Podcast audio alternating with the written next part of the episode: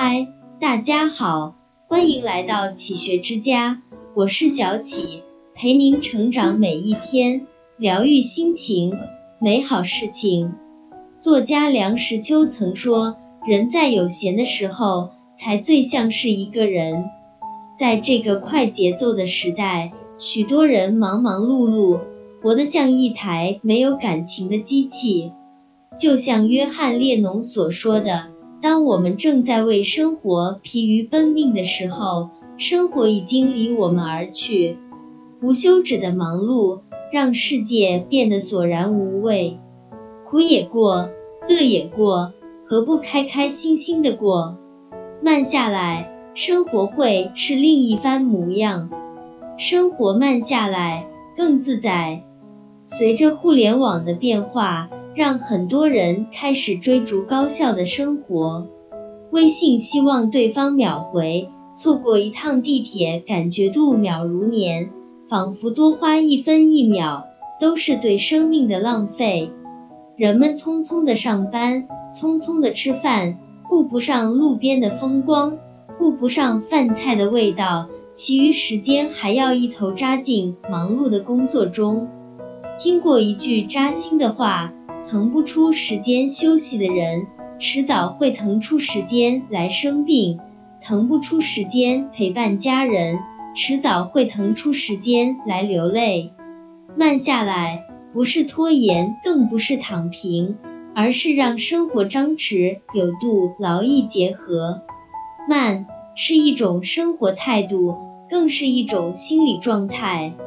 太过焦虑和紧张的心理状态。实际上会阻碍人的感知。适度的放慢生活的脚步，你会发现更多美妙的小确幸。纪录片《人生果实》中记录了一对长寿的爷爷奶奶的生活。九十岁的邱毅爷爷跟八十七岁的英子奶奶在郊外的一间小木宅子里隐居四十多年。他们用双手在院子打造了一个蔬果园，种了七十种野菜和五十种果子，一年四季风光不同。风吹枯叶落，落叶生肥土，肥土丰香果。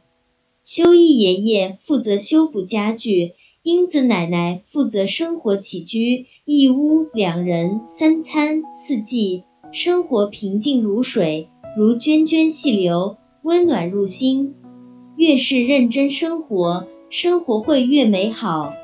生活就像喝茶的过程，一口入肚不知何味，缓缓入口细细品味，才能品出个中滋味。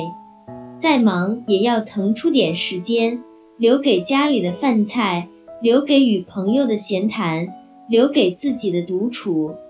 不要因为奔波而糊弄生活，也不要因为忙碌而错过身边的人。慢下来是治愈生活的良药。世界越快，心要越慢。感情慢下来更长久。木心先生在《从前慢》写道：从前的日色变得慢，车马邮件都慢，一生只够爱一个人。如今这个快时代，许多人连结婚都求快，生怕在感情中浪费时间。看过一段复旦大学陈果老师的视频，他说，感情是需要慢慢来的，因为慢慢来才能体现你的诚意。细细想来，的确如此。林清玄先生对浪漫的定义是。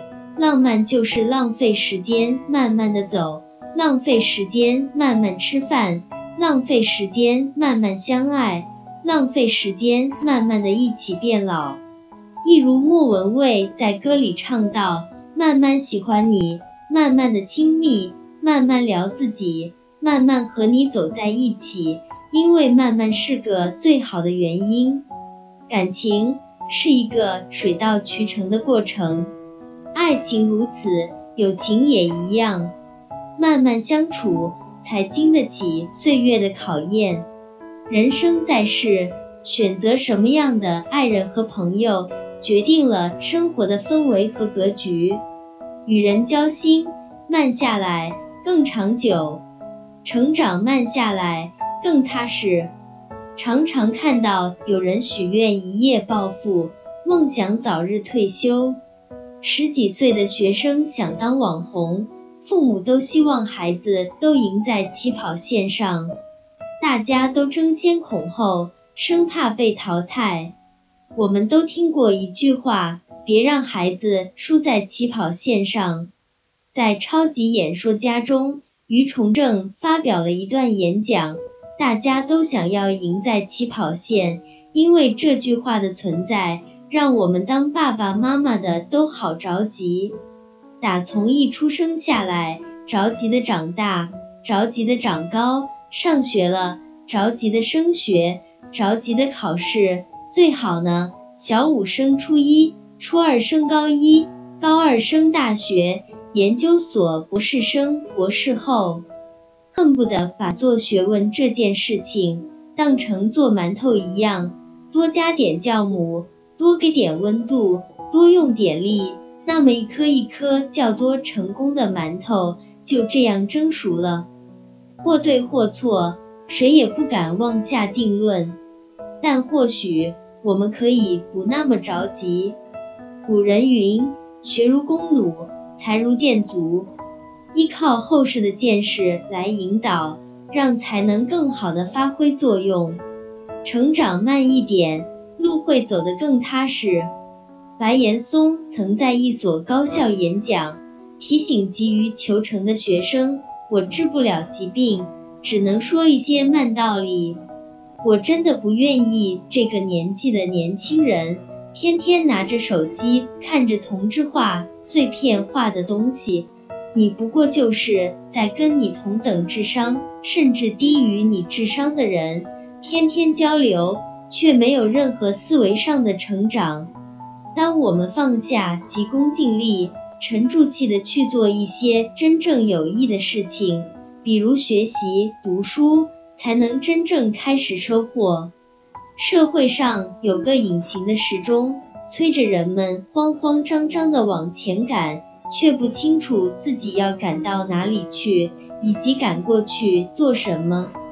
放轻松，你没有落后，也没有领先。慢下来，不是随波逐流，而是脚踏实地走好每一步。老舍说过，生活是一种律动，须有光有影，有左有右，有晴有雨，趣味就在这变而不猛的曲折里。慢下来。好好感受生活本身的色彩和声韵，焦虑、急切、纠结、挣扎等等这些，试着一一放下，在忙碌和浮躁中找到舒服自在的节奏。愿朋友们既有往前冲的劲头，也有慢下来的智慧。慢慢来，我们不缺时间。这里是启学之家，让我们因为爱和梦想。一起前行，更多精彩内容，搜“启学之家”，关注我们就可以了。感谢收听，下期再见。